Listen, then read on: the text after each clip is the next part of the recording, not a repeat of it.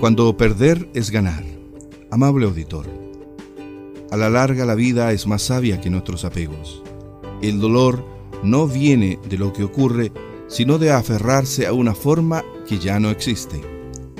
La pérdida solo se siente cuando se mira por atrás, no con la gratitud de haberlo vivido, sino con el miedo de sentirse perdido.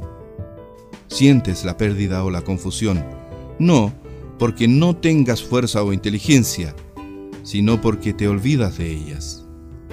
Cuando la vida te quita, solo te está diciendo que tú puedes construir el doble. ¿O no ha sido siempre así?